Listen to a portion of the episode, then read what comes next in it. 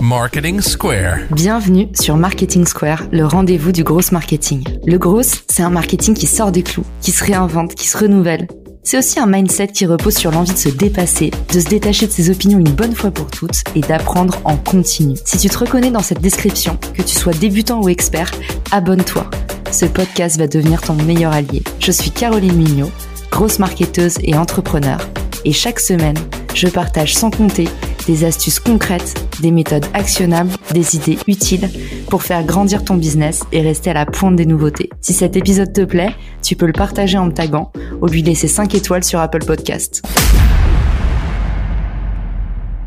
Bienvenue dans ce nouvel épisode de Marketing Square. Aujourd'hui, je suis très bien accompagnée de Sébastien Lafont, qui est l'auteur du livre On voit bien que vous n'y connaissez rien, mais qui surtout a fondé pas mal de boîtes dans sa vie, dont une que vous connaissez tous. Sébastien, je vais te laisser te présenter. Ravi de t'accueillir dans le podcast. Bah écoute, euh, oui, je m'appelle Sébastien Lafont, j'ai 55 ans. Et je suis toujours heureux de partager, d'apprendre. Et si je peux partager un ou deux trucs que j'ai fait moi-même, je suis heureux de le faire. Tu as lancé quand même la boîte qui s'appelle Meilleur Agent. Moi, j'ai acheté un appartement il y a deux ans, donc je peux te dire que j'ai passé un paquet de temps sur ce site. Donc déjà, merci. Et, euh, et tu parles dans ce, dans ce livre d'une thématique que j'ai pas encore abordée dans le podcast. Et pourtant, on sait que c'est le nerf de la guerre. C'est tout simplement le recrutement et le management. Comment attirer, fidéliser euh, les meilleurs talents pour son entreprise. Et en particulier, tu développes la stratégie du dauphin. Et j'avais envie qu'on en discute ensemble. Est-ce que tu peux euh, l'expliquer pour ceux qui nous écoutent? Quand on a monté Meilleurs Agents, c'était après que j'ai eu une expérience de 10 ans dans la banque d'affaires, puis euh, une autre expérience un peu moins de 10 ans euh, où j'ai monté un fonds de capital risque. Et là, quand j'ai monté Meilleurs Agents avec trois camarades, je savais qu'il y avait une certaine manière de gérer les boîtes, une certaine culture que je voulais mettre en œuvre. Et j'étais tombé sur un bouquin qui s'appelle La stratégie du dauphin. Et ce qui était merveilleux dans ce bouquin, c'est que ça correspondait exactement à ce que j'avais en tête. Quand j'en parlais, les gens euh, pensaient que j'étais quand même euh, minimum cordide, voire euh, hyper naïf. Et lire un bouquin qui collait parfaitement à ce que j'avais en tête, ça m'a vachement rassuré. En gros, il y a les carpes. Alors les carpes, on les connaît, elles se mettent la tête dans la vase et leur stratégie, c'est de tout faire pour surtout pas perdre. Elles vivent dans la peur, elles se cachent. De temps en temps, elles lèvent la tête, puis au bout d'un moment, elles se font bouffer. Voilà. Au mieux, elles vont vivre longtemps, mais sans prendre de risques. Deuxième catégorie euh, de gens autour de nous qu'on connaît bien, c'est les requins. Eux, leurs relations avec le monde sont assez binaires. Je te mange ou tu me manges. Il y a un gagnant, un perdant. OK? On en connaît. La plupart des boîtes aujourd'hui sont dirigées euh, en mode requin. Ça ne veut pas dire que ce sont des affreux, mais c'est une logique perdant-gagnant. La troisième catégorie, celle qui m'intéresse, ce sont les dauphins. Et les dauphins, c'est une métaphore, ils sont d'abord au clair sur leur objectif, assez au clair sur leurs forces et leurs faiblesses. Et très vite, ils se rendent compte que leur objectif ne vont pas arriver à l'atteindre tout seuls. Donc, ils se mettent à la recherche d'autres dauphins qui ont des qualités et des défauts complémentaires aux leurs et qui peuvent partager euh, le même objectif ou presque le même objectif. ils fabriquent un objectif qui englobe les objectifs des différents euh, dauphins et ils se mettent à travailler ensemble. Et donc, c'est vraiment une logique de collaboration qui exige une connaissance de soi, le fait de comprendre qu'on ne sait pas tout faire, le goût des autres, envie de collaborer, et aussi le fait d'être au clair euh, sur ses envies euh, et ses objectifs. Donc ça, il y a un certain nombre de prérequis, mais une fois qu'on les a, euh, eh bien, ça peut être extraordinairement puissant. Je t'ai décrit la théorie. Du coup, ils décrivent les trois stratégies et les deux autres, c'est celle de la carpe, la fuite, l'évitement, ou les requins, la prédation. Et du coup, on se dit, bah, en fait, tout le monde a envie d'être un gentil dauphin. Si c'était aussi simple que ça, tout le monde ferait ce choix-là. Là, du coup, la théorie du, dauphin, est-ce que c'est difficile à mettre en place? Alors, oui et non. Euh, en fait, ça ne peut fonctionner que si on y croit vraiment et si on a, vraiment euh, envie d'y aller. Mais moi, si tu veux, Aujourd'hui, on est dans un monde euh, qui est dominé par les requins. On, le sait, c'est comme ça que ça, fonctionne. Et du coup, même si on peut avoir des envies de dauphins, on a très peur de se faire bouffer. Et j'ai vécu, moi, dans des organisations, des grandes entreprises, bien gérées, avec des gens intelligents et des gens de qualité, qui sont plutôt sur un mode requin. et donc, effectivement, bon, bah, soit j'allais jouer la carpe, la proie, au bout d'un moment, bah, bof, soit je jouais le requin, et je me suis dit, c'est pas trop mon truc. Est-ce que j'ai une autre stratégie? Et la stratégie du dauphin dans un monde de requins, c'est très compliqué. Donc c'est ça que j'ai essayé de faire. Donc effectivement, dans des entreprises plus larges qui n'avaient pas cette culture-là, c'est essayer de créer des réseaux de dauphins autour de moi. Et en fait, ça marche pas très bien parce qu'au bout d'un moment, tu, tu, finis toujours par te faire attraper par le système. Et c'est pour ça que j'ai voulu monter une boîte parce que je me suis dit le seul moyen d'y arriver, c'est de monter la boîte dès le départ avec cette ambition en tête et avec mes trois associés, Julien Chessial, Jordan Sagnal et Pascal Boulanger, j'en ai parlé au tout début. D'ailleurs, ils m'ont fait des yeux énormes parce qu'ils pensaient que j'avais fumé la moquette. Quand j'ai commencé à parler de ça, ils se sont dit, bon, il a l'air bien gentil, lui, sur le plan business, peut-être que ça vaut, ça tient à peu près la route, mais là, son histoire de dauphin, c'est n'importe quoi. Donc, ils m'ont laissé parler, mais ils n'y croyaient pas trop. Et puis, au fil du temps, ils se sont rendus compte que d'abord, j'étais vraiment sincère dans ma démarche et que ce truc n'était pas si débile. Parce qu'ils pensaient que j'étais un peu naïf, mais comme j'étais le plus vieux de tous, ils se sont dit, bon, on verra. On verra. Et en fait, ça fonctionne à une condition. C'est comme avec les enfants. Euh, il faut que tu le fasses. Parce que si tu le dis et que tu ne le fais pas, ça marche pas. Les enfants, ils ne font pas ce que tu leur demandes de faire. Ils font ce que tu fais toi. Donc si toi, tu te comportes en dauphin, enfin, tu essayes de te comporter en dauphin, parce que le dauphin, c'est quand même un être admirable, il n'a presque pas de défauts, etc. etc. C'est difficile d'être un dauphin. On est un apprenti dauphin. Si tu montres que tu essayes d'être un dauphin, euh, que tu es sincère, les, gens vont t'imiter. Et j'avais des témoignages, si tu veux, avant de partir de meilleurs agents. On faisait, euh, tous les mois, on avait un déjeuner avec euh, les nouveaux arrivants qui étaient là depuis trois mois, quatre mois, etc. Il y avait des gens qui venaient d'autres boîtes et qui disaient, moi, on m'a parlé de cette histoire de dauphin et tout. Quand je suis arrivé, j'ai fait, c'est comme toutes les autres boîtes, en ce moment, tout le monde nous bullshit avec ça, c'était la tarte à la crème, etc., etc. je me suis rendu compte, au bout de quelques semaines, je suis commercial, que euh, bah, dès que j'étais en train de bugger sur un truc, il y a des gens qui proposaient leur aide. je trouvais ça bizarre. Je me suis dit, bon, ils me piquer mes, mes prospects. je suis parti en vacances où, où mon enfant était malade, etc. Je me suis rendu compte qu'entre-temps, les gens s'étaient occupés de mes prospects, les avaient convertis et m'avaient alloué le crédit. What? J'ai jamais vu ça ailleurs. Et donc, ils étaient en train de se dire, du coup, moi, en ayant observé ces comportements, j'ai petit à petit changé mon comportement. Et quand j'ai montré aussi que je ne savais pas faire un truc ou que j'appelais à l'aide, on ne se moquait pas de moi. J'ai vu des gens le faire autour de moi. Et petit à petit, j'ai pris confiance. Et du coup, c'est comme ça qu'un environnement où tu montres l'exemple, petit à petit, peut convertir des gens à ce truc-là. Donc, on a l'envie en soi, peut-être on a cette interrogation, mais on a besoin d'être mis en confiance. Parce que si c'est juste le discours, ça, j'ai vu plein de boîtes où c'est marqué sur les murs, travail d'équipe, soyez ci, soyez ça, et puis en fait, tu sens au bout de 10 minutes, c'est juste des papiers sur le mur. Donc, il faut vraiment, si c'est vécu, ça peut se faire. Donc, c'est difficile dans le sens où ça ne fonctionne que si c'est totalement sincère et incarné. Et j'ai envie, euh, j'ai envie aussi de, d'ajouter forcément. Euh, il y a une question qui, me taraude dans ce que tu dis. Ça fonctionne que si c'est que si c'est sincère, c'est vrai. Et puis tu mets en avant en fait le, mimétisme. Alors le mimétisme, c'est ce que ce dont tu parles. Le positif attire le positif. En fait, on reproduit des comportements quand ils arrivent. Mais alors du coup, on se dit, Sébastien, à contrario, ça veut dire que si tu fais une erreur de recrutement et que tu recrutes un requin, est-ce qu'il peut perturber tout l'équilibre? Alors non, ça ne met pas en péril toute l'organisation. Ça met en péril toute l'organisation si tu laisses le comportement du requin perdurer sans rien faire. Chez nous, effectivement, bah, il y a quelqu'un qui commençait à mal se comporter. On corrige le tir, on dit bah voilà, écoute, c'est pas comme ça que ça marche chez nous. Euh, une première fois, puis une deuxième fois, puis après c'est terminé. La personne sort. Donc ça c'est ok. Donc encore une fois, tu, es jugé sur les actes. Et, si euh, les gens qui sont dans la boîte constatent que la stratégie gagnante, c'est la stratégie de coopération et la stratégie d'ouverture, eh ben, ils vont l'adopter. Et là où c'est miraculeux, moi, je fais pas ça pour prouver un truc au monde, c'est pas ça. Enfin, un peu quand même. D'abord à moi, mais c'est il y a une recherche d'efficacité, euh, Caroline. C'est ça qui est très très important.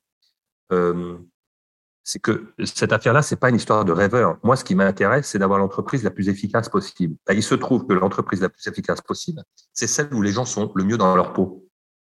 Et pour ça, il faut deux choses. Il faut euh, faire en sorte qu'ils soient à l'endroit dans l'entreprise où ils sont le plus à même d'exprimer leur capacité, de développer leur potentiel, et où ils sont le, plus en confiance, euh, non seulement par rapport à eux-mêmes, mais avec euh, leur écosystème. Et ils sont super alignés avec l'objectif de la boîte. Je te, je te décris des trucs super simples. Mais si tu respectes ça, les gens se défoncent. Et qu'est-ce que tu veux dans une boîte? Quand tu es entrepreneur, quelle que soit la taille, toute petite, moyenne, très grande, tu veux avoir des gens de qualité, ils se défoncent. Ben, si tu veux ça, ils sont fidèles, ils sont engagés, euh, ils vont t'aider à recruter d'autres personnes.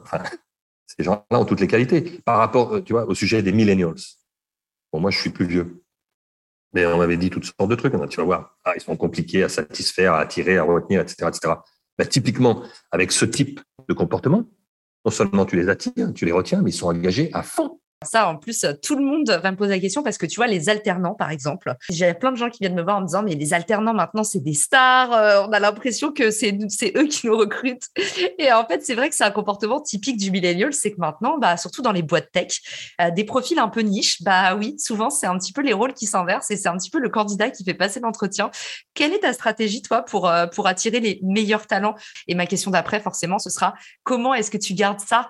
Comment est-ce que tu, tu gardes la flamme active pour moi, enfin, c'est pas que c'est pas une stratégie. La clé, euh, c'est euh, la sincérité et la passion. Et euh, la première chose, je crois, que tu veux communiquer à quelqu'un que tu souhaites recruter, c'est ta vision et la mission que, que tu t'es assignée, qu'on s'est assignée. Et, et, je pense que c'est la première des choses, c'est est-ce qu'il va y avoir cette adhésion à la mission et à la vision? Et dans des stratégies dauphin, c'est en face de toi, que ce soit un tout jeune dauphin ou un dauphin plus expérimenté, la question c'est est-ce que je me reconnais euh, dans cette vision et dans cette mission? Est-ce que, est -ce, que j'ai envie d'y prendre part? Et après, une fois que c'est là, si effectivement ça clique là-dessus, la question c'est OK, quelle est ta meilleure place? Dans ce grand parc et cette boîte Toi, arbre fruitier, arbre conifère, arbre ci, arbre ça, on n'a pas tous les mêmes besoins. Euh, c'est quoi le meilleur endroit pour t'épanouir? Euh, et, tout devient très simple. Donc, c'est même pas un exercice de vente, c'est un exercice euh, de partage sincère, engagé, d'une vision et d'une mission. Si effectivement tu n'es pas passionné par ce que tu fais et tu n'es pas au clair sur ta mission, tu vas avoir un mal de chien à recruter des gens. Et il y a plein de boîtes, y compris des boîtes très connues, où euh, la mission et la vision de la boîte n'est pas si claire que ça, ben, c'est beaucoup plus compliqué de recruter ou de retenir les gens. Mais donc, du coup, Sébastien, ça veut dire que toi, quand tu fais, alors je ne sais pas si tu faisais encore passer des entretiens, mais en tout cas, quand tu discutes avec euh, les gens des ressources humaines sur le processus d'entretien, en fait, tu n'es pas tellement centré sur l'individu et ses compétences. Tu accordes vraiment une part importante de l'entretien à l'individu, dans la place qu'il va trouver dans le groupe, comment il va s'imbriquer avec les autres. C'est un petit peu ça? D'abord, la personnalité. Et c'est d'abord le caractère. Parce qu'en réalité, quand on reçoit quelqu'un aujourd'hui, on sait déjà énormément de choses sur elle ou sur lui, sur ses compétences techniques, compte tenu de euh, son savoir-faire, ses compétences techniques, compte tenu de, tout ce qu'on sait avec un CV, avec un profil LinkedIn, avec différentes choses. Si on a bien fait son boulot, on sait énormément de choses. En revanche, je crois que le plus important, c'est de comprendre qui est cette personne sur le plan de la personnalité, des motivations, du caractère, quelles sont ses envies? C'est ça le plus important. Parce qu'en fait, l'acquisition des savoirs et des compétences, c'est secondaire. La plupart des gens, une fois qu'ils sont motivés par un truc, ils sont capables de, tout. Ils vont apprendre très très vite. Euh, s'ils ont des lacunes, ils vont les combler. Puis encore une fois, si on les place au bon endroit, ce ne sera pas un problème. Donc, c'est vraiment un renversement. Euh, je sais qu'effectivement, il y a encore 20 ans, j'ai pu recruter des gens, j'étais très concentré sur les questions de compétences. Ce n'est pas que je ne m'intéresse pas aux compétences, mais c'est totalement secondaire par rapport à la personnalité, au caractère et cet alignement par rapport à une vision une mission. Parce que quand on a ça, encore une fois, euh, les gens sont capables de choses extraordinaires. Le savoir, ça s'acquiert. Euh, l'expérience aussi, la relation avec les autres, ça évolue, mais finalement, le caractère ne change pas. Et, euh, et toi, du coup, dans ton, dans ton process d'entretien, ça se déroule comment? Par, par exemple chez Meilleurs Agents Il y a plein d'entrepreneurs qui nous écoutent, qui se lancent et qui ont envie de savoir bah, comment ça se passe euh, derrière le rideau chez les boîtes qui ont super bien réussi. Bon, aujourd'hui, la boîte a 400 personnes, mais euh, assez vite dans l'histoire de la boîte, euh, la dimension du recrutement et de spécialistes du recrutement dans les RH a été forte. Alors, au tout début, c'est vrai, les fondateurs ou moi-même, on était très, très impliqués. Ce qu'on essaye de faire, c'est que le processus ne s'éternise pas. Aujourd'hui, une des clés pour recruter euh, des gens, euh, c'est surtout qu'on aille droit au but et on ne s'éternise pas. Et qu'il y ait un contact non seulement avec les gens des RH, mais avec les gens avec lesquels on va bosser. Si ça, on le fait bien avec des entretiens de qualité, où il y a un vrai échange et pas une position, euh, quelqu'un qui recrute qui est en haut et quelqu'un qui est recruté qui est en bas, parce que ça, c'est tout faux, mais un vrai échange pour essayer de faire connaissance Pour que, parce qu'en fait, il n'y a pas de situation gagnant-perdant dans un recrutement. Soit les deux gagnent, soit les deux perdent. Donc, en fait, je, je crois que c'est cette clé qui est là euh, dans la dans l'approche. Et que ce soit les gens des RH ou les gens des secteurs ou des divisions de la boîte dans lesquelles la personne va venir, en fait, c'est la même approche. Et c'est ça qui, je pense, limite les erreurs. J'espère que j'ai pas été trop trop flou dans ma réponse. Mais non, j'adore. Non, non, j'adore. Et, du coup, on, pourrait dire, c'est quoi la, bonne moyenne pour ceux qui nous écoutent? C'est 3 à 5 entretiens maximum? Non, c'est moins. Et, peut-être que ça a été ça ou ça reste ça sur certains postes euh, de, direction, etc. effectivement, pour des, jobs de direction, on peut avoir 3, 4, 5 entretiens et en plus une présentation d'études de cas. Ça, c'est effectivement arrivé pour des postes de directeur marketing, de directeur financier, etc. Où, euh, où il y a une espèce de mise en situation très importante euh, où effectivement on voit des choses qu'on n'avait pas nécessairement vues euh, dans les entretiens. Et des deux côtés d'ailleurs, comme candidat aussi, on commence à rentrer dans le vif du sujet. Et donc je pense que c'est un, exercice de pré-immersion. Bon, ça, c'est pas vrai pour euh, tout le monde. Mais ceci dit, les jobs de commerciaux, je sais que très vite, en fait, on les met, on leur fait faire un, test, un test live. Et donc, tout ce qui permet de se rapprocher de la réalité du job dans lequel on va être, les jobs de tech, ils vont avoir aussi des, des tests tech qui sont euh, parfois assez costauds. Et il y a la réussite du test, puis il y a aussi la manière de laquelle on va échanger après le truc. Parce qu'il y a le fait d'avoir échoué, mais il y a comment je prends le truc, comment je prends le feedback, comment j'échange, etc., etc. Et c'est là où on voit si la chimie se fait. Une fois qu'on a trouvé notre, notre bon dauphin, comment est-ce que euh, on l'onboard suffisamment bien pour que lui-même puisse, euh, pourquoi pas, coopter d'autres dauphins, accueillir les nouveaux? Comment est-ce qu'on on fait pour, le, pour finalement pour qu'il soit investi au maximum? En fait, c'est un continuum tout ça, parce que si tu lui as raconté une histoire qui ne correspond pas à la réalité, quand il arrive, au bout de 15 jours, 3 semaines, un mois, il est désenchanté, ça ne va pas. Si tu lui as dit la vérité euh, et que tu le suis, en fait, euh, l'onboarding va, bien se passer. Alors, il y a un onboarding aujourd'hui qui est hyper structuré chez meilleurs agents, et je pense que ça fait partie de, des choses que les boîtes aujourd'hui en France font beaucoup mieux qu'il y a quelques années.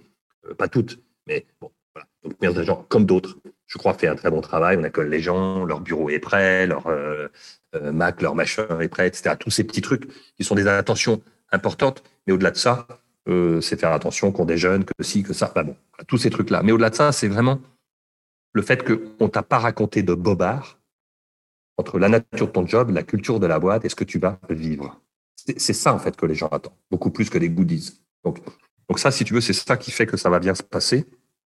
Et les taux de rétention, si tu veux, je sais qu'ils sont très, très forts, ils sont super élevés. Il y avait jusqu'à encore récemment, les dernières stats, je ne les ai pas, des taux de churn super faibles, sauf sur les populations commerciales, où on a une population commerciale au téléphone, où là, les taux de rotation euh, sont super élevés. Dans l'industrie, je sais qu'ils étaient, chez mes agents, la moitié des standards de l'industrie. Mais encore, pas zéro. Bon, ben ça, je veux dire, on n'était pas, on marchait pas sur l'eau non plus, tu vois. Hmm. Donc, mais je, je, je, crois que la, la, la clé, c'est que quand les gens te disent, euh, j'ai entendu plein de fois dans, ma vie chez mes agents, ben voilà, c'est la première fois que je suis dans mon job comme je suis chez moi. Je ne mets pas un masque. Ça veut pas dire que je ne fais pas attention aux autres, etc. Je suis, attention, il y a ma vie personnelle d'un côté, ma vie professionnelle de l'autre. Il ne s'agit pas de tout mélanger. Mais je ne suis pas deux personnes différentes. Et, et des gens disant, d'ailleurs, chez moi, on me l'a dit, parce que je suis beaucoup plus relax, je sens mieux dans ma peau, etc. Et donc, ce qui se passe dans la vie professionnelle a des conséquences positives sur ce qui se passe dans la vie personnelle. Et on, on, porte plus voilà, cette espèce de, figure, de masque, etc. C'est là que les gens peuvent effectivement, déployer leur potentiel, rester, s'inscrire dans la durée. En fait, on, je te parle d'un langage d'alignement et de vérité. C'est tout simple à ce dont je parle. Ouais, clairement. Et ça fait, euh, ça fait vraiment écho. Et merci pour, euh, pour tout ce que tu nous as partagé. J'ai une dernière question bonus. Euh, je sais que ça va, ça rentre pas tout à fait dans le cadre de l'épisode, mais je trouve que tu as dit des choses très vraies là-dessus. Donc, je voulais qu'on les partage à nos auditeurs. C'est sur la partie le choix de l'associé. Il y a beaucoup, en fait, d'entrepreneurs ou d'aspirants entrepreneurs qui nous écoutent. Et c'est très difficile de choisir son associé. Alors, tu vas certainement dire que toi aussi, tu as fait des erreurs de recrutement euh, pour tes associés, que c'est de toute façon, euh, tout le monde va faire des erreurs là-dedans. Si tu avais quelques conseils à donner pour choisir le bon associé, pour choisir un dauphin et non pas une carpe et un requin, euh, quel serait-il? C'est une super question et c'est vrai que j'en parle dans le bouquin, peut-être un des tout premiers chapitres, tu as raison. Et là-dessus, c'est vrai que j'ai eu des bonnes et de moins bonnes expériences. Euh, j'ai eu notamment une expérience en Grande-Bretagne. J'avais monté ce fonds, on était trois et, et sur la fin, c'est devenu compliqué avec un des associés. Et on n'est pas parvenu à s'entendre et, et, j'ai fini par partir parce que c'était soit ça, soit la guerre à, à outrance. Que avant Meilleurs Agents, bah, j'ai été associé avec un gars pendant six mois. Euh, on devait partager les trucs à 50-50 et puis à la dernière minute, bah, il a souhaité euh, mener sa route tout seul. Je me suis trouvé moi complètement planté. Et c'est vrai qu'à un moment, je me suis même posé la question de savoir si j'étais capable de m'associer, si c'est pas moi en fait qui n'était pas capable de m'associer. Et je suis arrivé à la conclusion que non. Euh, de toute façon, j'avais besoin de m'associer. Je ne crois pas qu'on réalise de grandes choses tout seul. Quand on creuse, parfois on a des figures comme ça, euh, de grands entrepreneurs et tout, on a l'impression qu'ils sont seuls, mais quand on creuse, en fait, il y a toujours des gens autour d'eux. Donc, je ne crois pas qu'on réussisse tout seul. Donc, c'est une nécessité. Après, ça reste difficile. Comment on choisit? Euh, La recette, je ne l'ai pas. Je suis désolé, Caroline, je ne l'ai pas. Donc, accepter qu'il y a un risque, qu'on puisse se planter. Ce que je sais, euh, c'est que il faut choisir des gens, il me semble, complémentaires, qui partagent un maximum de valeur avec toi. Donc, sur un certain nombre de sujets fondamentaux, on voit les choses de la même manière. Donc, ils sont différents de toi, ils sont complémentaires de toi, mais sur un certain nombre de valeurs, euh, par exemple d'intégrité, une forme de générosité, euh, le respect euh, euh, de l'autre, le niveau d'engagement dans lequel bah, qu'on attend des gens, etc. Bon, c'est des notions un peu floues, mais on en parle et on voit si on est aligné ou pas. Parce que si on n'est pas tout à fait aligné sur des choses comme ça, en, réalité, au bout d'un moment, ça va bugger. Et il faut que ce soit des gens qu'on aime bien et qui nous aiment bien. je crois que sans être nécessairement amis, moi, je vois les choses comme ça je pense quand même qu'il faut de la sympathie. Parce que si ça n'est que rationnel en disant ça s'emboîte bien, mais j'ai pas forcément du plaisir à être avec eux, pour moi, ça marche pas. C'est peut-être très personnel, mais j'ai besoin, moi, d'avoir cette dimension-là. Moi aussi, ça fait très écho chez moi. Je suis très contente parce que euh, j'en ai profité pour valider mon associé, mais ça fait déjà euh, un an que nous, on a beaucoup de chance. On s'est vraiment rencontrés par hasard et, euh, et je sais que j'ai gagné un temps fou parce que c'est un des vrais gros problèmes de l'entrepreneuriat, c'est trouver un associé avec qui ça roule. Alors il y en a qui perdent des années à faire des mauvais choix et, et à avoir des, des, déconvenus et je sais que ça faisait partie de ton parcours aussi. Merci de, de nous l'avoir partagé. C'est la classique, l'associé qui part avec la caisse ou la personne qui dit quoi, pas fait de pacte d'associés. Alors ça, c'est vraiment, euh, euh, c'est la base de la base. En tout cas, merci beaucoup Sébastien. Je sais pas si tu te rends compte, mais tu as un discours euh, criant de vérité qui fait vraiment plaisir et je trouve qu'il se retrouve pas tellement. Pourtant, on entend beaucoup de gens parler d'entrepreneuriat. Donc j'étais ravie de te recevoir dans le podcast. Où est-ce qu'on peut te retrouver pour les gens qui veulent t'envoyer des remerciements ou des encouragements pour ta prochaine aventure? C'est sympa. Bon, d'abord, merci à toi. Ça m'a fait très, très plaisir d'interagir avec toi. C'est facile, on me contacte sur LinkedIn. Hein, voilà. J'ai un, mail qui est sdelafond.mac.com, mais sinon sur LinkedIn, je, réponds toujours. Eh ben c'est parfait. Bah, j'indiquerai le lien de ton LinkedIn et puis bah aussi celui de, de ton bouquin qui est juste à côté de moi. Vous ne me voyez pas, mais pendant que je parle. Et euh, du coup, merci à tous ceux qui nous ont suivis jusqu'ici. N'oubliez pas d'envoyer un petit message, euh, un petit mot doux à Sébastien pour le remercier pour son temps. Mhm. J'en profite pour faire la même chose et je vous dis à très vite dans le podcast. Ciao si t'as écouté jusqu'ici, c'est certainement que cet épisode t'a plu. Ce podcast est rendu possible par Richmaker, le Tinder du B2B comme on l'appelle. C'est une plateforme que j'ai lancée et qui permet d'identifier des partenaires compatibles en fonction de ton business. En gros, dis-moi quels sont tes objectifs marketing et je te dirai qui va t'aider à les dépasser au sein de ton écosystème. Pourquoi aller chercher ses clients un par un quand on peut placer sa croissance en pilote automatique? Plus d'excuses, passe à l'action et à très vite sur Marketing Square, le podcast du gros marketing. Marketing Square.